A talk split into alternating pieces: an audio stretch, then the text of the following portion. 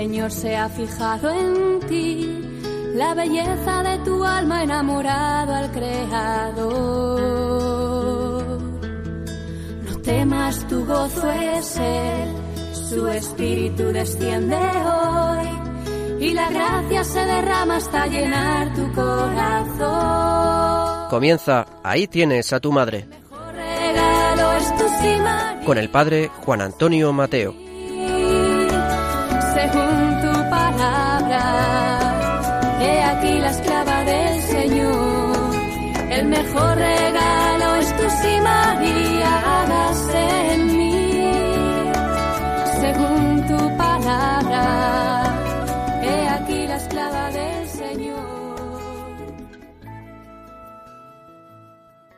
Muy queridos amigos y oyentes de este programa de Radio María dedicado especialmente a la Virgen, recordaréis que en los momentos más duros de la pandemia, que por cierto no se ha acabado ni mucho menos, se popularizó un eslogan que venía a decir así con un dibujito todo saldrá bien.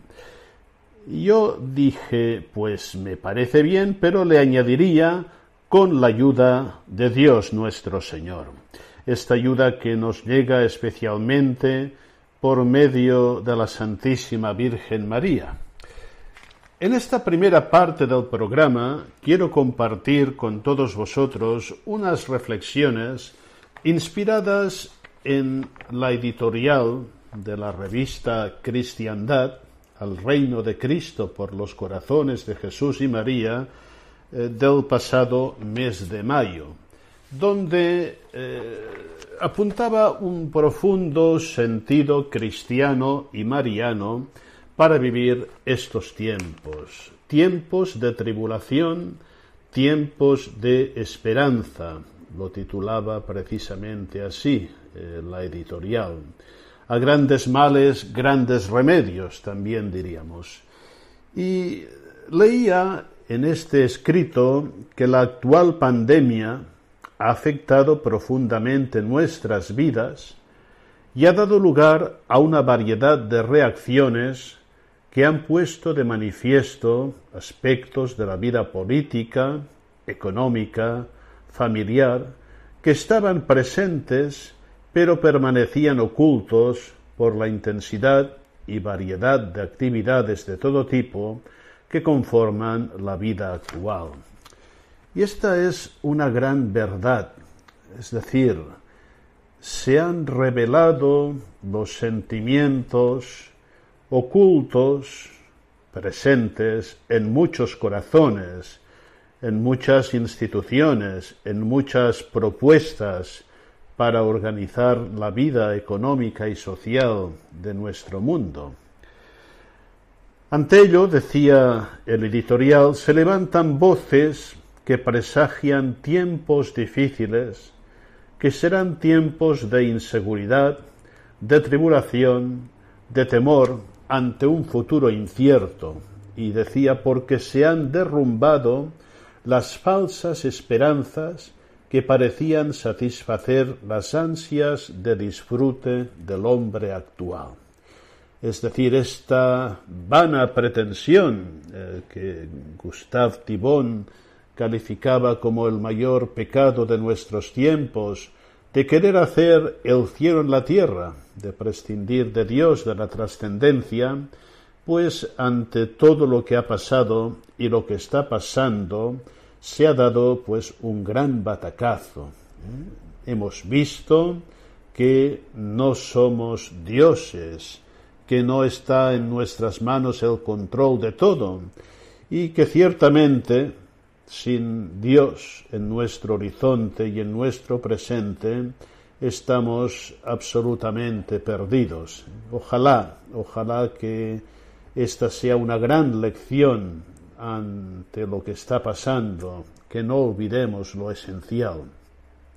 Decía el editorial dice, no podemos negar el fundamento real de estos pesimistas augurios. Es cierto, ¿eh? hay que ser muy realistas. Eh, no podemos negar lo que está aconteciendo, eh, que es grave, pero no podemos quedarnos, como cristianos que somos, en este aspecto sombrío de la realidad. Y por esto decía el, texto que estoy comentando, sin embargo, durante estas ya largas semanas de pandemias, cuántos hechos de todo tipo también son motivos para que podamos levantar nuestra mirada hacia Dios, contemplando cómo la Iglesia, de un modo sin precedentes en su historia, nos invita a confiar en la Virgen, repitiendo las palabras del Salmo. En tus manos, Señor, están nuestros azares. La devoción a la Virgen, las consagraciones a María, se han ido repitiendo admirablemente en diversos ámbitos y circunstancias en estos momentos tenebrosos de la humanidad. Eh, precisamente el número que estoy citando de Cristiandad eh, llevaba como, como título Madre y Reina de todos los pueblos y recordaba con una frase de Juan Pablo II en la Redemptoris Mater que en este tiempo de vela María está presente en la misión y en la obra de la Iglesia que introduce en el mundo el reino de su Hijo.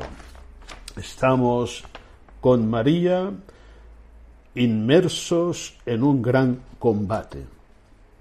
Recordaba el mencionado editorial que durante estos dos últimos meses se han multiplicado los actos de consagración a la Virgen de continentes, naciones, diócesis, parroquias. Y yo añado con un gran fruto, con un gran fruto. La Virgen ha estado presente en el inicio de la vida cristiana de muchos pueblos. Innumerables naciones tienen una advocación mariana como patrona. Tantos lugares que construyeron un santuario o ermita mariana en recuerdo de haber acudido la Virgen pidiendo su protección con motivo de una peste de la que fueron liberados, y así podríamos extendernos sobre los lugares, momentos y circunstancias que dan testimonio de la intensa devoción mariana que ha caracterizado al pueblo de Dios. Hemos acudido y estamos acudiendo a Dios por medio de María, nos ponemos en sus manos maternales, imploramos su ayuda y que nos obtenga de Dios la salvación. Hoy de nuevo, eh, y de un modo propio de estos tiempos, es decir, global, se ha elevado la oración de muchos pueblos y naciones pidiendo a la Virgen que nos acoja en sus brazos maternales en esta hora de tribulación. Y en las páginas de este número de, de Cristiandad encontramos una reseña de las principales consagraciones realizadas principalmente con motivo de esta pandemia. De nuevo, las palabras de la Virgen a Santa Isabel, me bendecirán todas las generaciones, han resonado en nuestros oídos y este es el motivo de una renovada esperanza. No podemos pensar que el hecho de tantas consagraciones realizadas en las actuales circunstancias a su corazón inmaculado es un augurio de su próximo triunfo? Se pregunta, nos preguntamos con esperanza en esta reflexión basada en el editorial de la revista. Los males, no sólo físicos, sino especialmente los espirituales, se multiplican en el mundo actual.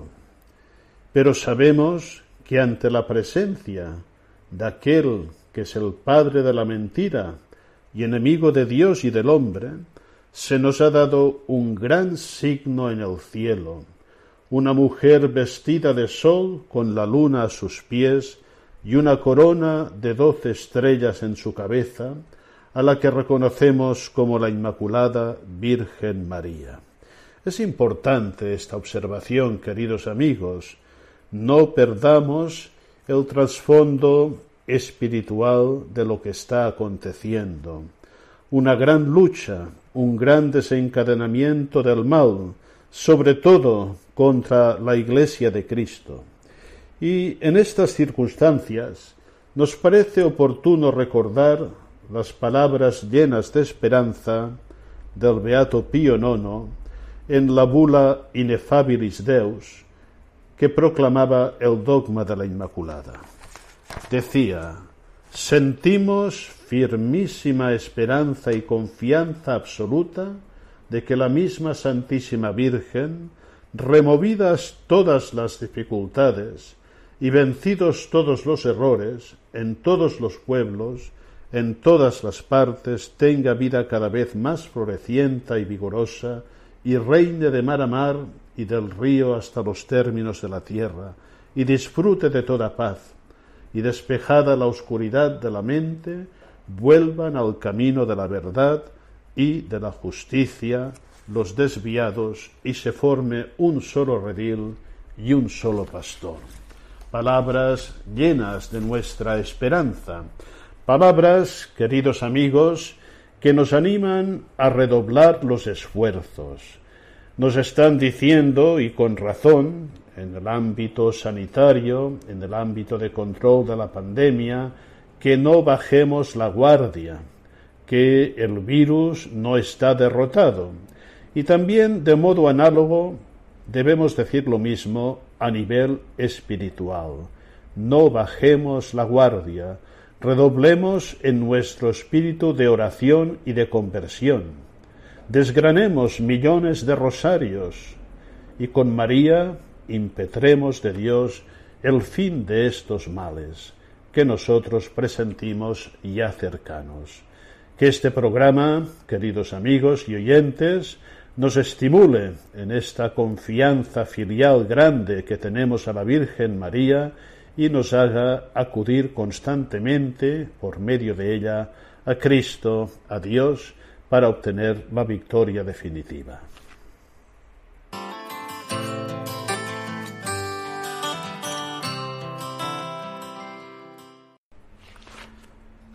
Vamos a entrar ahora en la segunda parte del programa. En muchas ocasiones eh, hemos tratado el tema de las relaciones de María con la Iglesia. María es prototipo de la Iglesia, realización perfecta de la Iglesia, personificación de la Iglesia. También habéis oído, queridos oyentes, en alguna expresión eh, referirse a María como profetisa de los últimos tiempos. El cardenal Kurt Koch dice que a la luz de María, profetisa, se ilumina también la misión fundamental de la Iglesia. Ella tiene que vivir preocupada porque lo profético mariano permanezca vivo, y dice que por esto la Iglesia será tanto más profética cuanto más mariana sea. Profeta, por supuesto, aclara en el sentido originario de la palabra, que vive cara a cara con Dios, trata con Él como un amigo, con su amigo, le engrandece en el mundo y se compromete por su verdad. Pues bien, os voy a, os vamos a ofrecer en esta segunda parte un fragmento que me ha parecido muy interesante del libro La Iglesia de Dios, Comunión en el Misterio de la Fe de Kurt Koch, donde trata de la dimensión mariana de la Iglesia.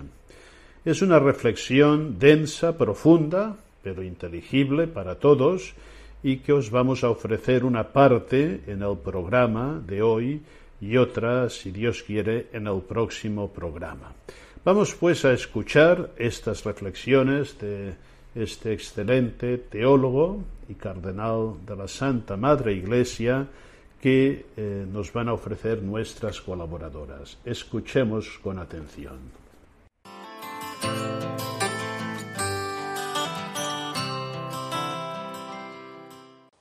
María en el advenimiento de Cristo y de la Iglesia. El ángel espera tu respuesta, porque es hora de volver a aquel que le ha enviado. Oh Señora, responde la palabra, que la tierra, el infierno, el mismo cielo están esperando. El Rey Señor de todos los señores se ha prendado de tu belleza, con el mismo anhelo ansía tu respuesta afirmativa. Con estas apremiantes palabras dramatiza Bernardo de Claraval la espera de Dios y la espera de la humanidad, y expresa con toda plasticidad que todo el adviento de la humanidad confluye en María. Porque Dios ha elegido a María, la humildemente creyente doncella de Israel, para venir a nuestro mundo y celebrar su adviento. Por eso María se manifiesta como una figura plena y totalmente de adviento, y por supuesto en el doble sentido que aparece sobre todo en el Evangelio de Lucas. Lucas, en efecto, describe a María como mujer de adviento por partida doble. Al principio de su Evangelio, cuando María está esperando el nacimiento de su Hijo, y, y al comienzo de los Hechos de los Apóstoles, cuando espera el nacimiento de la Iglesia, hay una correlación manifiesta entre la encarnación del Hijo de Dios en Belén por la fuerza del Espíritu y el nacimiento de la Iglesia en Pentecostés, igualmente en virtud del Espíritu. Lucas pretende de este modo expresar que la maternidad de María no es simplemente un acontecimiento biológico singular, sino que en toda su persona fue y es y sigue siendo madre, es decir, madre también de la Iglesia.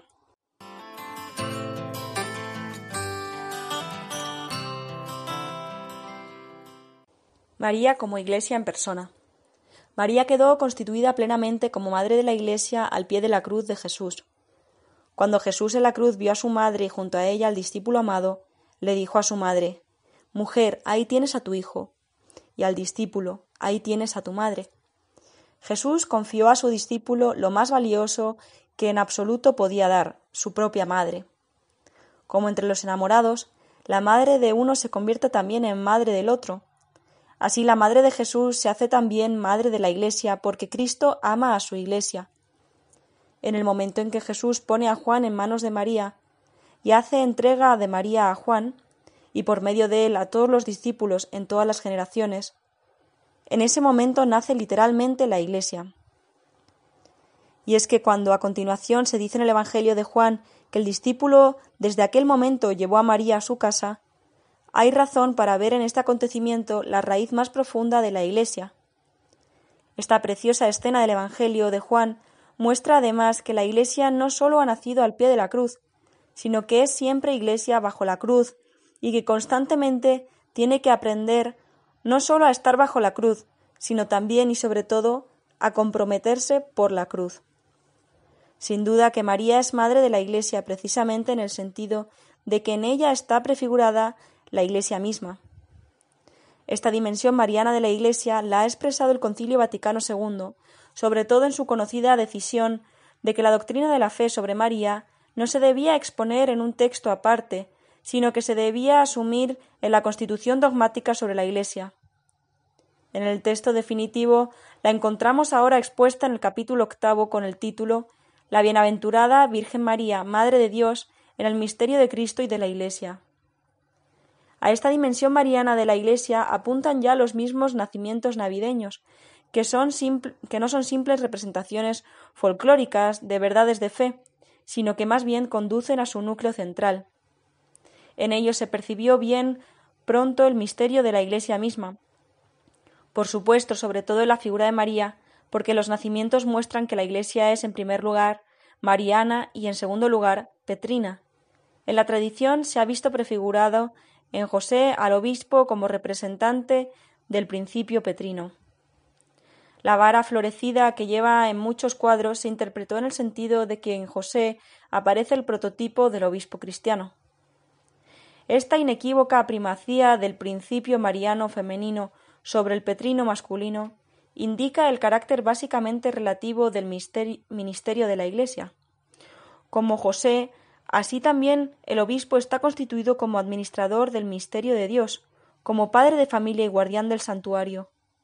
Así como María está bajo la protección de José, así la Iglesia está confiada como esposa al obispo. Esta esposa, precisamente por eso, no está a disposición suya o incluso entregada a su libre arbitrio, sino bajo su tutela protectora, porque María es la mujer sobre la que desciende el Espíritu Santo y a la que éste constituye en el nuevo templo, en la Iglesia. Todo ministerio en la Iglesia tiene que estar a su servicio. Por eso la Iglesia no está constituida primariamente por las estructuras objetivas del ministerio, más bien precisa antes el seno subjetivo creyente de la palabra de Dios, es decir, la fe, la esperanza y el amor de aquellos, y entre ellos de forma modélica de María, que en esa actitud fundamental de recibir y de sentirse en deuda son verdaderamente Iglesia. La misma primacía se hace patente otra vez en la consumación de la vida de María, en su asunción al cielo, cuya fiesta está documentada desde el siglo V. En concreto, en la iglesia del sepulcro de María, al pie del Monte de los Olivos. Desde allí esta fiesta se extendió por Jerusalén a todo Oriente y se aclimató incluso en Roma. Ahora bien, ciertamente fue en el año 1950 cuando este misterio fue proclamado de manera solemne como dogma por el Papa Pío XII, con las siguientes palabras María, la Madre de Dios, ha sido elevada en cuerpo y alma a la gloria celeste. También y de manera especial en su consumación. María es el prototipo y la auténtica primera dama de toda la creación, y por ello es proclamada toda pulcra, toda hermosa. En el fragmento que es María resplandece la belleza de todo el plan de Dios sobre la creación. Si en María se manifiesta la humanidad ya consumada y salvada en Cristo, la plenitud de la creación aparece justamente bajo la figura de una mujer. ¿Qué pretende significar más precisamente este símbolo? Sobre ello hizo una indicación ilustrativa el Papa Juan Pablo I.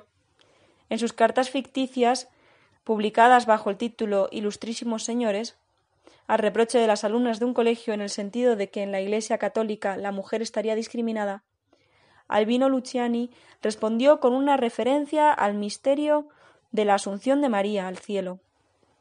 La plenitud de la criatura como criatura se realiza en la mujer, no en el varón. Hablando con más precisión en la consumación de la mujer, se realiza también realmente la consumación del varón, porque en María se manifiesta el lado femenino de la totalidad de lo humano, que revela también la integración de lo masculino, y con ello deja transparentar los rasgos de la nueva creación en el Señor. La primacía de la mujer, según la fe cristiana, no se aplica sólo realmente a la consumación, sino que vale ya para la Iglesia terrena, la cual es en primer lugar femenina. Y adviértase que en ese primer lugar es algo permanente, como lo subrayó Janus von Balthasar. En María está ya la Iglesia corporalmente antes de estar organizada en Pedro.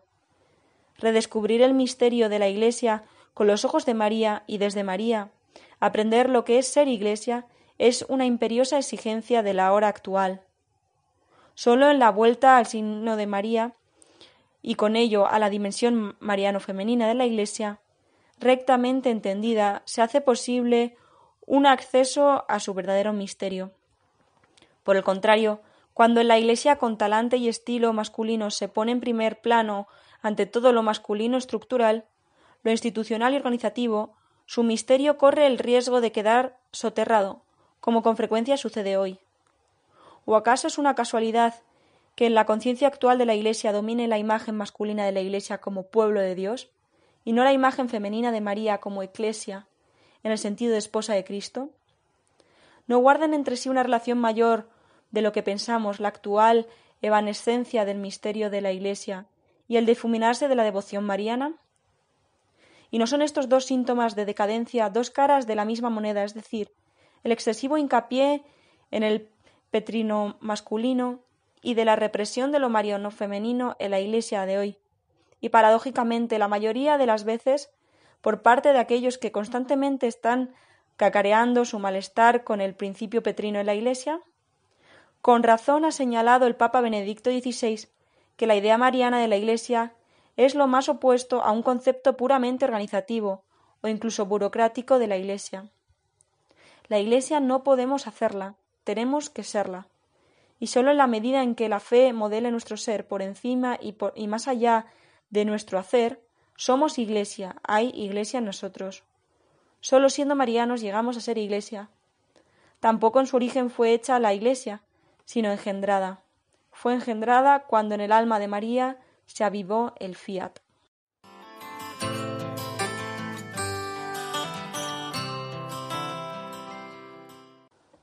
Línea femenina en la historia de la salvación. Naturalmente aquí se trata de símbolos que no se pueden llevar hasta el extremo, so pena de abusar de ellos. Sin embargo, los más bellos misterios de la fe cristiana no se pueden captar en puros conceptos. Para entenderlos se necesitan más bien imágenes abiertas y sugerentes. Como el misterio mismo del amor interhumano solamente se puede expresar en metáforas diversas, así también el amor entre Dios y el ser humano necesita ser cantado en la pluralidad de imágenes. Esto tiene aplicación especial respecto de aquel símbolo de la Iglesia que se nos ofrece en la figura y persona de María, en la que se destaca lo nuevo de, del ser Iglesia. Ahora bien, esta imagen sólo se puede entender realmente si descubrimos hasta qué punto el misterio de María está ya preparado en el Antiguo Testamento que la mujer ha desempeñado un papel decisivo en toda la historia de la salvación de Dios, realiza con el ser humano, salta a la vista cuando contemplamos más de cerca el árbol genealógico de Jesús. Es verdad que a primera vista el árbol genealógico de Jesús aparece como una pura historia de varones. Ya la indicación de que Abraham de que de Abraham a David son catorce las generaciones muestra que se trata de una genealogía de David, porque las letras con las que se escribe en hebreo el número catorce son las mismas que componen la palabra David. Pero si uno mira con más minuciosidad, salta a la vista que en ese árbol genealógico se citan hasta cinco mujeres, cuatro de la historia judía más María. Más llamativo todavía resulta que se enumeren justamente aquellas mujeres que han pasado por ser una mancha en la historia de Israel, y que por esto podrían al menos poner en tela de juicio la limpieza de un árbol genealógico. En todo caso, las mujeres de la protohistoria de Mateo parecen distorsionar el carácter rectilíneo de la genealogía de los varones.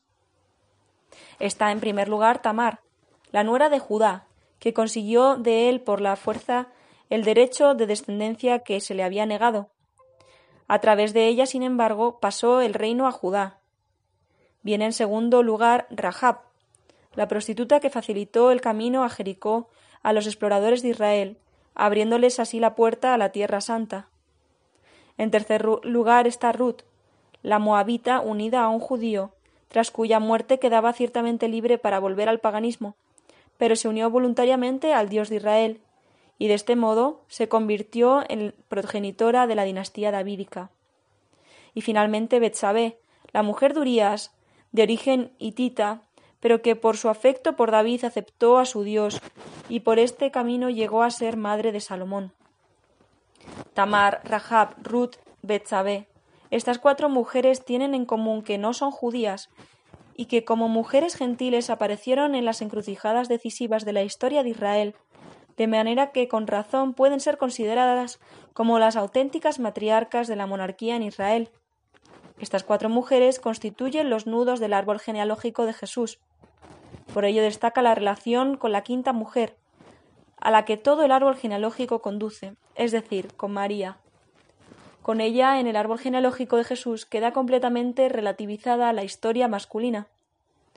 Que con María ha entrado en el mundo algo completamente nuevo salta a la vista en el árbol genealógico de Jesús, en el hecho de que los distintos nombres van siempre unidos por el verbo engendró, mientras que ahora se dice Jacob engendró a José, el esposo de María, de la que nació Jesús, llamado el Mesías. Dado que de este modo se afirma que José solamente ha sido el esposo de María, pero que no engendró a Jesús. El evangelista quiere expresar que Jesús forma parte del, árbol genealógico davídico, por razón de su pertenencia legal, no a causa de la relación biológica. Puesto que en Israel lo decisivo realmente es la procedencia legal, no la biológica, Jesús forma parte de pleno derecho del árbol genealógico davídico y entra por entero dentro de él. Pero por otra parte, con María y por María se ha introducido en la historia de la salvación un comienzo completamente nuevo. Y esto sucede por su sí de fe, que se apoya en la fe de las madres de Israel. Desde estos supuestos se impone también la relación con Abraham. El padre en la fe relación que a todas luces muestra una diferencia esencial. La fe de Abraham se constituyó en el comienzo de la antigua alianza. La fe de María, por el contrario, se ha constituido en la apertura de la nueva alianza, porque al inicio del pueblo de Dios, sin perjuicio del puesto de Abraham como padre de creyentes, está ahora María como madre de los creyentes.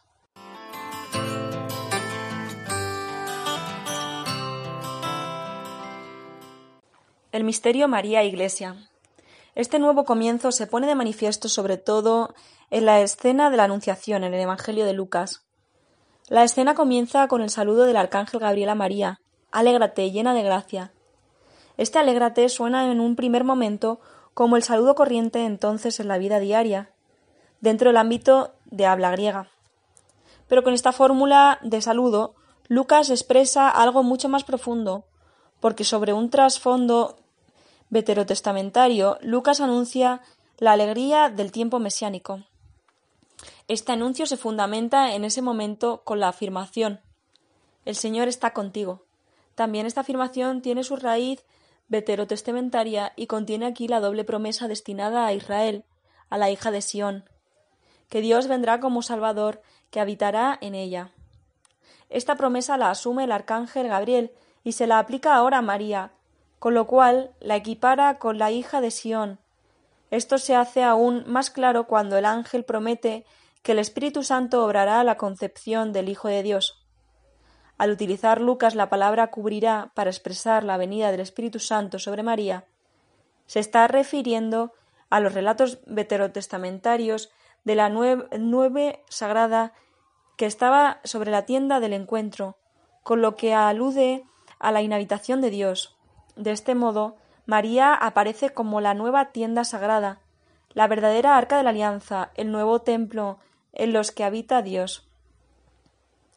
Con esto se entiende también el tratamiento dado a María como llena de gracia, porque la palabra griega para decir gracia, caris, procede de la misma raíz que la palabra con la que se dice alegría, cara. Según la convicción bíblica, la gracia es la fuente de toda alegría, y la alegría proviene de la gracia. En su verdadera profundidad, sólo puede alegrarse el que está en gracia. En este punto hay que considerar que gracia no es solamente algo que proviene de Dios, sino Dios mismo que viene a los humanos.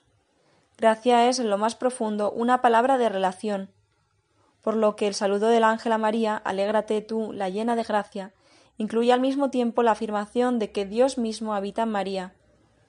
El saludo del ángel en la escena de la Anunciación designa a María como la hija de Sión y la identifica con el esponsal pueblo de Dios. Por eso, todo lo que en la Sagrada Escritura se dice sobre la Iglesia vale primordialmente de María. Y a la inversa, desde María percibe la Iglesia todo lo que es y debe ser porque María es la prototipo de la Iglesia, o dicho más adecuadamente, es Iglesia en estado original. María es su espejo, la auténtica medida de su ser, porque da enteramente la medida de Cristo y de Dios, plenamente inhabitada por Él. Si María ha vivido de tal manera que se ha hecho plenamente disponible para Dios y habitáculo suyo, la Iglesia a ninguna otra cosa ha sido llamada que a ser también habitáculo de Dios en el mundo. Y si María ha llevado en su seno como en un tabernáculo a Jesús, la Iglesia no tiene ningún otro destino que el de vivir como tabernáculo del Santísimo en el mundo. Solo a esta luz mariana la Iglesia es más que una organización social, es decir, un organismo vivo, más exactamente el organismo sacramental de Jesucristo. En prototipo fundante y en figura original de la Iglesia, que incluye, fundamenta y sustenta a todo lo demás, se ha convertido María sobre todo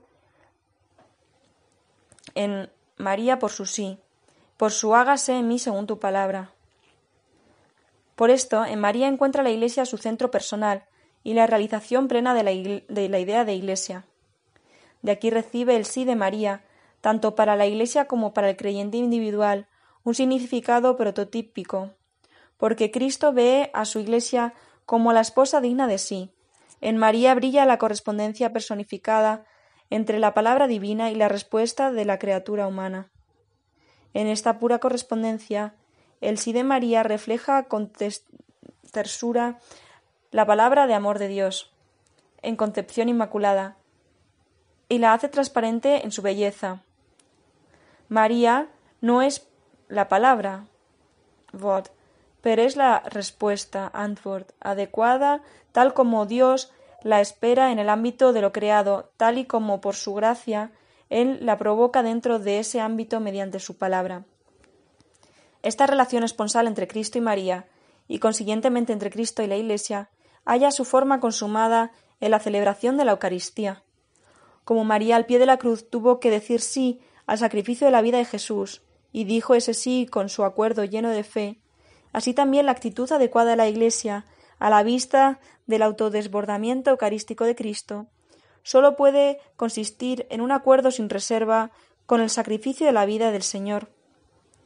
Dado que en la Eucaristía la Iglesia realiza dentro de sí la entrega de la vida de Cristo y ella misma se incorpora a ese sacrificio en lo más profundo, la Iglesia se constituye por ese acuerdo y sintonía. En la Eucaristía se realiza la unidad indisoluble en la diversidad permanente y radical entre el Señor que se entrega y la Iglesia esposa que recibe esa entrega y se incorpora a sí misma a ella, de tal manera que con el Papa Benedicto XVI hay que entender la Eucaristía como el centro místico del cristianismo, en el que misteriosamente Dios sale una y otra vez de sí y a nosotros nos atrae a su abrazo. Por eso el misterio eucarístico de la Iglesia sólo mantiene su verdadera dimensión cuando en él va incluido el misterio mariano, es decir, cuando la esclava que oye y concibe, que pronuncia su fiat en su libertad liberada por la gracia, ella misma se constituye en esposa y cuerpo. De este modo, en la Eucaristía se realiza el, del modo más intenso pensable el encuentro esponsal entre Dios y su criatura, tal como se puede contemplar de forma modélica en la relación entre Dios y María. Madre de Dios y Madre de la Iglesia, de quien todos nacimos en la cruz,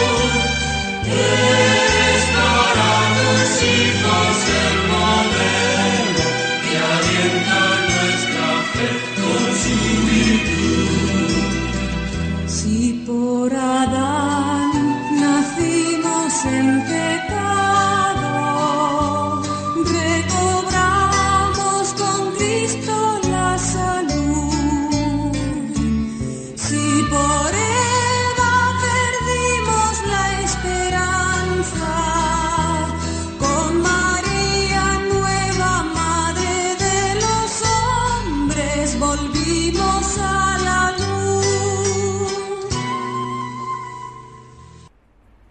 Y finalmente, en esta tercera parte del programa, os ofrecemos una pequeña reflexión, un precioso texto de un buen amigo y teólogo, don Pablo Cervera Barranco. Él nos dice que a la entraña de que queramos a Jesús como discípulos suyos, pertenece el que seamos marianos y dice que no es algo al arbitrio de nuestro capricho, de nuestro querer o de nuestra devoción. Es decir, nos dice de otra forma lo que hemos repetido tantas veces de San Pablo VI, nemo cristianos nisi marianos, es decir, nadie llega a ser cristiano si no es mariano. Esta reflexión de Pablo Cervera se titula Ahí tienes a tu madre, María, Madre y Patrona de todos los pueblos del mundo, y nos presenta eh, las grandes advocaciones marianas de todo nuestro planeta, desde cuyos santuarios, sobre todo, se han elevado y se elevan constantemente preces, poniéndonos eh, en las manos maternales de nuestra Madre, respondiendo al gran regalo que Cristo nos hizo desde la cruz al darnos a María como Madre. Vamos pues a escuchar con atención esta breve pero enjundiosa reflexión.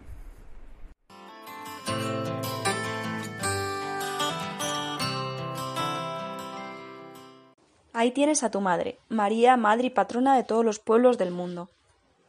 Siempre me ha llamado la atención la posibilidad de verificar la palabra de Dios en la historia de los hombres, no por una interpretación literalista, al modo de algunos protestantes, sino por la toma de conciencia de la verdad de la Escritura. Evidentemente, esa actualización la realiza el Espíritu Santo. Una de estas palabras es la que la Virgen María dice de sí misma. Desde ahora me felicitarán todas las generaciones, porque el poderoso ha hecho obras grandes por mí. En verdad se cumple. Cada vez que en la historia de la Iglesia, generación tras generación, se ha celebrado una fiesta de la Virgen o se ha proclamado una de sus glorias en los dogmas, se ha cumplido esa profecía que María hace de sí misma. Ahora bien, no en virtud de los méritos propios, sino por las maravillas realizadas por Dios en ella, y acogidas con un fiat humilde. Hace unos años comencé otra investigación de este tipo, más ardua en, en un sentido. Ahí tienes a tu hijo, ahí tienes a tu madre. Hay dos frases de Cristo, dichas desde la cruz, dos frases íntimas podríamos llamar, que recoge el evangelista San Juan. Ahí tienes a tu hijo, ahí tienes a tu madre. Jesús está recitando seguramente el Salmo 21, cuya cuarta estrofa dice Sí, tú del vientre me sacaste, me diste confianza a los pechos de mi madre. A ti fui entregado cuando salí del seno. Desde el vientre de mi madre tú eres mi Dios. Ahora está nombrando a su madre. Era costumbre hebrea que el niño recién nacido fuera acogido por el padre y lo reconociera como hijo suyo. A ti fui engendrado, entregado cuando nací del seno. Tú del vientre me sacaste. Está confesando la generación entera, eterna. Entonces el padre lo ponía en los pechos de la madre. Me diste confianza a los pechos de mi madre. Desde el vientre de mi madre eres tú mi Dios. En ese momento sería cuando probablemente Jesús habría dicho estas palabras íntimas.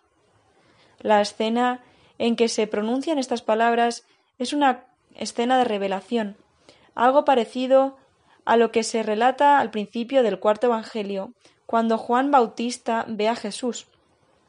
En aquel momento, Juan indica y revela a los discípulos que están con él, Juan y Andrés, quién es ese que está pasando. E, ese es, he ahí, ahí, ahí tenéis, el Cordero de Dios que quita el pecado del mundo. Eche agnus dei. Eche es una partícula de revelación, y dou en griego. Es la misma que utiliza aquí Jesús con su madre. Mujer, ahí tienes a tu hijo. María está engendrando, es lo que el Señor le está diciendo y revelando respecto del discípulo amado. Esta escena no refiere la atención de un hijo hacia una madre que queda viuda, desamparada, sola. No es una escena de piedad filial. El que queda huérfano es el discípulo, por eso el interés de Jesús con esta palabra es darle a este discípulo una madre. Mujer, ahí tienes a tu hijo. Pide a María que descubra como hijo suyo al que está al pie de la cruz. María no sólo ha dado a luz la cabeza de este cuerpo, que es Jesucristo, no sólo dio a luz en Belén, sino que ahora al pie de la cruz está cooperando con dolores de parto al nacimiento de una nueva humanidad, la Iglesia, el cuerpo de Cristo. A continuación, Jesús se va a dirigir al discípulo, ahí tienes a tu madre. Jesús está dando todo lo que más quiere, amó hasta el extremo. Todo lo relatado después de este primer versículo de Juan 13 es expresión de ese amor hasta el extremo, extremo cronológico de su vida, extremo de, de intensidad del don. Se está despojando de todo y va a regalar a su discípulo amado lo que más quiere, a su madre se despoja de todo para que cada cristiano, tú y yo, reconozcamos en María eso que el Señor nos está revelando, la función que ella tiene que realizar respecto de nosotros. Ahí tienes a tu madre. Y desde aquella hora el discípulo la acogió como algo propio. La traducción no es en su casa, como traducen algunos. Eso parecería dar pie a la interpretación de la escena como piedad filial como si lo que le preocupara a Jesús fuera que su madre tuviera un techo, que no se quedara sola. No es así. Y desde aquella hora el discípulo la cogió entre sus cosas, como algo propio. El verbo que utiliza es un verbo de recepción de persona, lo acogió como algo propio. y la introdujo en el horizonte de sus intereses, de sus amores. Por eso no se puede ser cristiano sin ser mariano. Esto no es un verso bonito, es una realidad que ha proclamado los papas. A la entraña de que queramos a Jesús como discípulos suyos pertenece el que seamos marianos. No es algo al arbitrio de nuestro capricho, de nuestro querer o de nuestra devoción. El Señor lo quiere. Le dice al discípulo, te dice a ti y a mí, ahí tienes a tu madre. No es algo de lo que yo pueda prescindir si quiero.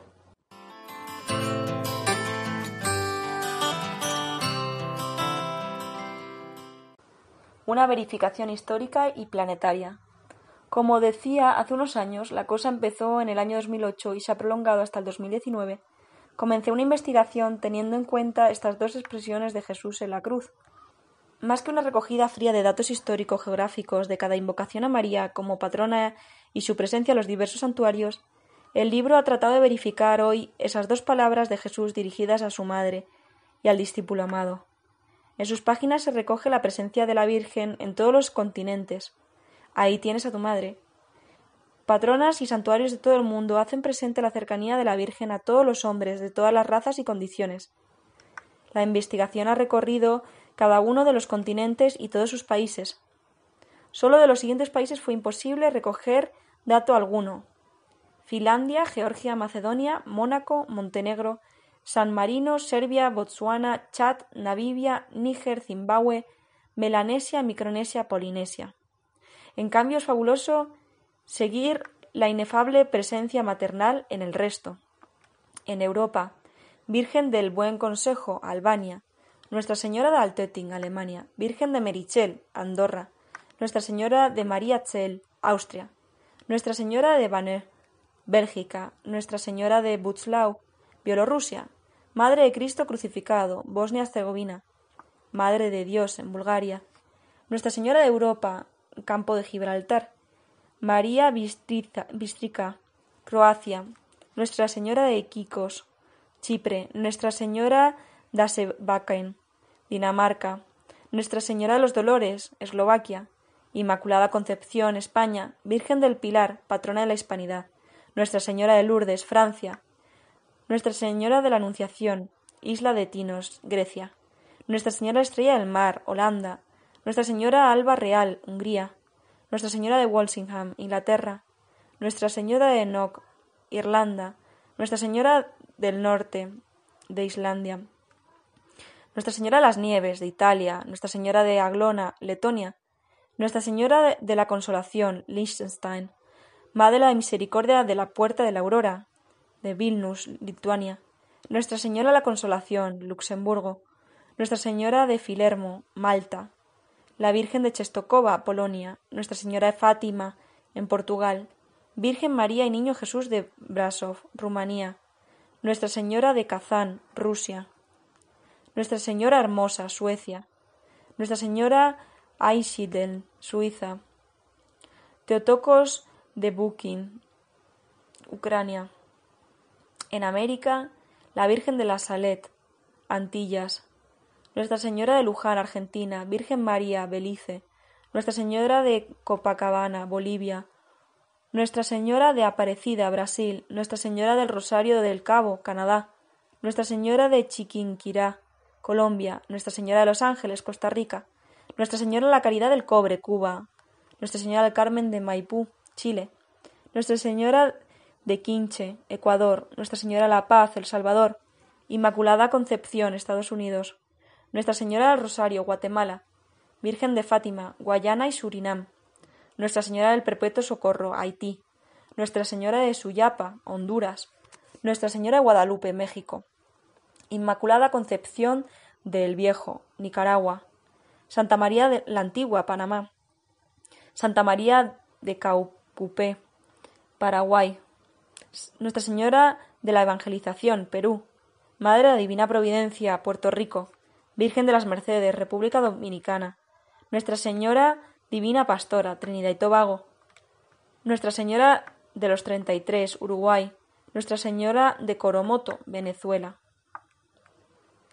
Y en África, Nuestra Señora del Inmaculado Corazón de María, Angola, Nuestra Señora de África, Argelia, Inmaculada Concepción de María, Benín, Nuestra Señora de Yagma, Burkina Faso, Nuestra Señora de los Apóstoles, Camerún, Nuestra Señora de Lourdes, Congo Brazzaville, Inmaculada Concepción, Congo Kinshasa, Zaire, Inmaculada Concepción, Costa de Marfil, Nuestra Señora de, de Luz en Zeitún, Egipto, Santa María, Pacto de Misericordia, Etiopía, Inmaculada Concepción, Guinea Ecuatorial, Gabón, Gambia, Ghana, Nuestra Señora, Madre de Dios en Subuquia, Kenia, Lesoto, María Inmaculada, Madagascar, Malawi, Nuestra Señora de Quita, en Mali, Nuestra Señora de Fátima, en Mozambique, Nuestra Señora de África, en Nigeria, Nuestra Señora de Arabia, países del Golfo Pérsico, Madre del, la Madre del Verbo de Quibeo, Ruanda, Santo Tomás y Príncipe, Zambia, Nuestra Señora de la Liberación, Senegal, Somalia, Suazilandia, María Reina Asunta al Cielo, Sudáfrica, Inmaculada Concepción, Tanzania, Nuestra Señora Reina de África, Uganda. En los santuarios de Asia, la Inmaculada Concepción en Corea del Sur, Santuario de María Reina de China, de Donglof, Santuario de la Virgen del Rosario de la Aldea del Rosario de Fujian, Santuario Mariano de Hou Sang-yu, Santuario de la Virgen de Chujian, Santuario de la Virgen de Lourdes de Jilin, Santuario de la Virgen de Lourdes de Yaoyang, Nuestra Señora de Arabia, Kuwait, Santuario de la Virgen de Lourdes de Langshan, Santuario de la Virgen Mozishan, Mongolia, Nuestra Señora de Sheshan, China, Santuario de Nuestra Señora de Lourdes en Qinyang, Santuario de Nuestra Señora de la Beta de Shandong, Santuario de Nuestra Señora de las Gracias del Monte de Banqi Shang de Shangxi, Santuario de Nuestra Señora de Sheshan, Santuario del Monte de la Cruz de Sheya de Hubei, Santuario de Nuestra Señora de Zanque, Santuario del Monte de la Cruz de Zouzishan, Nuestra Señora de los Desamparados, las Filipinas, Nuestra Señora de la Salud de Bailancani, India, Convento Carmelita de Estela Maris de Haifa, Israel, Santuario Nuestra Señora de Akita, Japón, Catedral de Santa María de Osaka, Japón, Nuestra Señora del Líbano, Líbano, Santuario de la Virgen de Madhu, Sri Lanka, Nuestra Señora de Lavang, Vietnam, Tailandia. Y en Oceanía, Nuestra Señora de la Cruz del Sur, María Auxiliadora en Australia, Islas Nueva Guinea, Islas Salomón, María Auxilio de los Cristianos en Nueva Zelanda. Esta verificación de la presencia cercana maternal nos hace ver que María desde hace dos mil años sigue cumpliendo el encargo de su hijo. Ahí tienes a tu hijo. Un estudio interno de todas estas advocaciones hace ver cómo los caminos de la evangelización en los diversos continentes han contribuido a la presencia mariana en sus diversas advocaciones llevadas desde España, Francia, Portugal, y la devoción por parte de los bautizados hacia la madre de todos los cristianos. Por su parte, la premura y cariño maternales de María hacia los discípulos de su Hijo, reconocidos por los hombres que la invocan como madre y patrona en cada uno de los países del mundo, constata que el discípulo fiel de Cristo siempre tiene a María en el centro de sus intereses y de sus amores.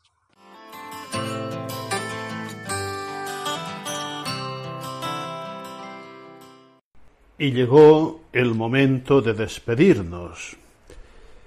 Y quiero hacerlo recordando unas palabras de San Luis María Griñón de Montfort de su tratado de la verdadera devoción a la Santísima Virgen María. Decía, venga a nosotros el reinado de María.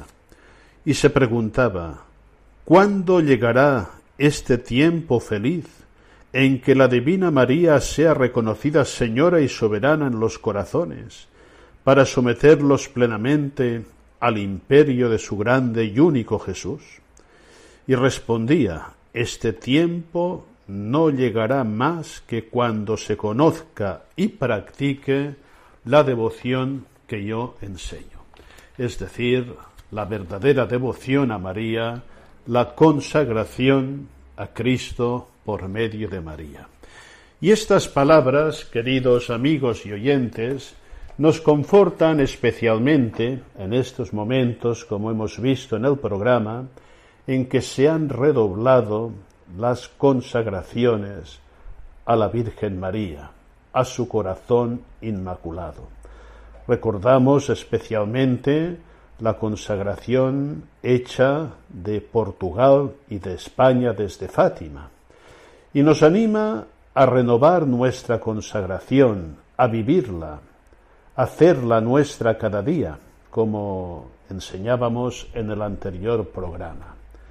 Y desde aquí también quiero recordar unas palabras de San Juan Pablo II en su consagración del mundo al corazón inmaculado de María del 16 de octubre del año 1983 y que también nosotros hoy renovamos y hacemos nuestras. Decía así, Oh Madre de los hombres y de los pueblos, tú que conoces todos sus sufrimientos y esperanzas, tú que sientes maternalmente todas las luchas entre el bien y el mal, entre la luz y las tinieblas que invaden el mundo contemporáneo, acoge nuestro grito, que como movidos por el Espíritu Santo, elevamos directamente a tu corazón, y abraza con tu amor de madre este nuestro mundo humano que ponemos bajo tu confianza y te consagramos, llenos de inquietud por la suerte terrena y eterna de los hombres y de los pueblos. De modo especial ponemos bajo tu confianza y te consagramos aquellos hombres y naciones que necesitan especialmente esta entrega y esta consagración.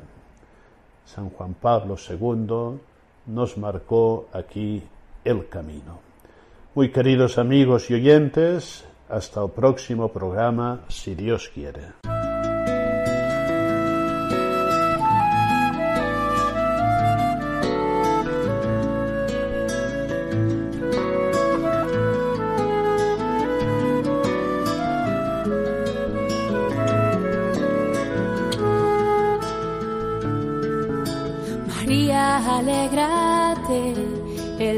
Señor se ha fijado en ti, la belleza de tu alma enamorado al Creador.